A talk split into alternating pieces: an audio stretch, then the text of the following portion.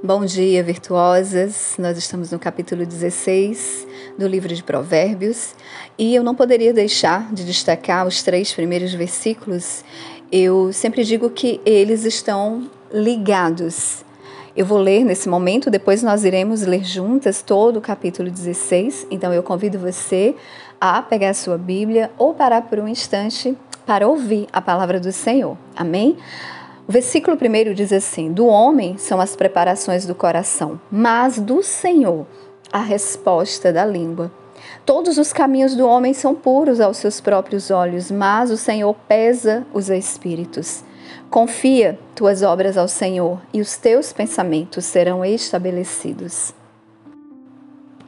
Não quer dizer que fazermos planos esteja errado, mas o que nós precisamos entender é que o Senhor ele é quem determina qual é o plano perfeito para as nossas vidas, porque nós somos limitadas, nós não temos uma perspectiva do futuro.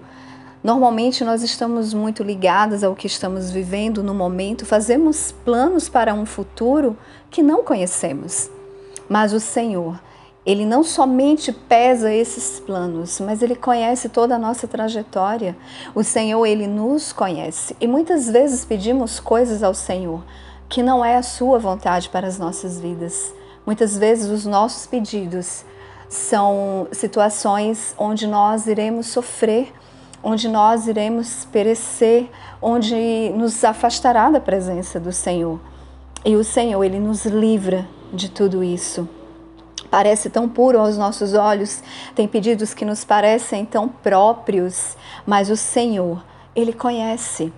Então, o Senhor nos convida no versículo 3 a confiar os nossos planos, as nossas obras a Ele. Porque o Senhor, Ele nos conhece e conhece tudo aquilo que Ele já preparou para vivermos. Se nós tão somente dependermos, confiarmos e esperarmos no Senhor, eu sempre digo que nós não deveríamos planejar e colocar diante do Senhor, mas nós deveríamos perguntar ao Senhor qual é o plano dele para as nossas vidas, quais são as expectativas dele ao nosso respeito. Então, ao invés de você fazer planos e perguntar ao Senhor, ou mesmo pedir para que ele aprove o seu plano, pergunte a ele qual é o plano que ele tem para a sua vida. Certamente o plano do Senhor, assim como a sua vontade, é boa, perfeita e agradável. Amém, mulheres? Vamos ler juntas o capítulo 16, amém? A palavra do Senhor nos diz: do homem são as preparações do coração, mas do Senhor a resposta da língua. Todos os caminhos do homem são puros aos seus próprios olhos, mas o Senhor pesa os espíritos. Confia tuas obras ao Senhor, e os teus pensamentos serão estabelecidos. O Senhor fez todas as coisas para si, sim, até o perverso para o dia do mal. Todo aquele que é orgulhoso de coração é abominação ao Senhor. Não ficará impune, mesmo de mãos postas.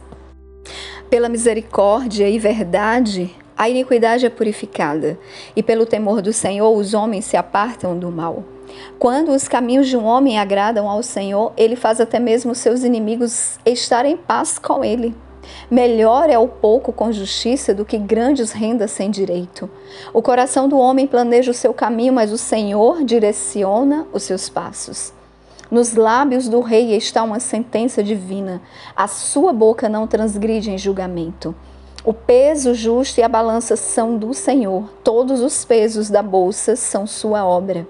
É abominação aos reis cometerem perversidade, porque o trono é estabelecido pela justiça.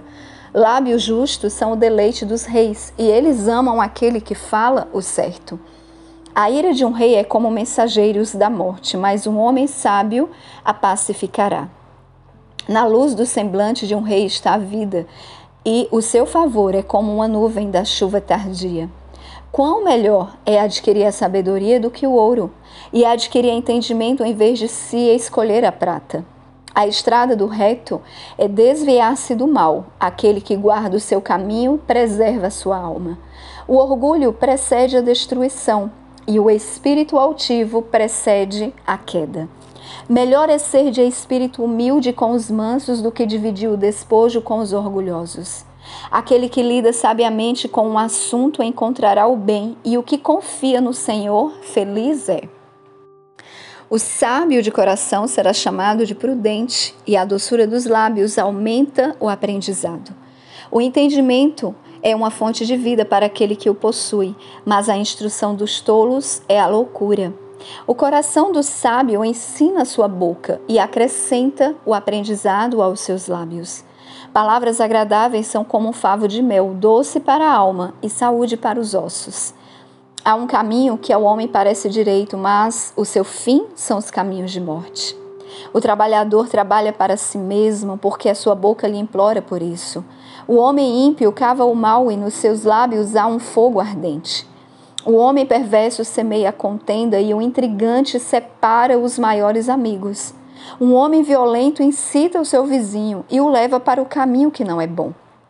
Ele fecha os seus olhos para imaginar coisas perversas, movendo seus lábios, ele efetua o mal. As cãs é uma coroa de glória se for encontrado no caminho da justiça. Aquele que é tardio em se irá é melhor do que o poderoso, e o que domina o seu espírito do que aquele que toma uma cidade. A sorte é lançada no colo, mas sua total disposição é do Senhor.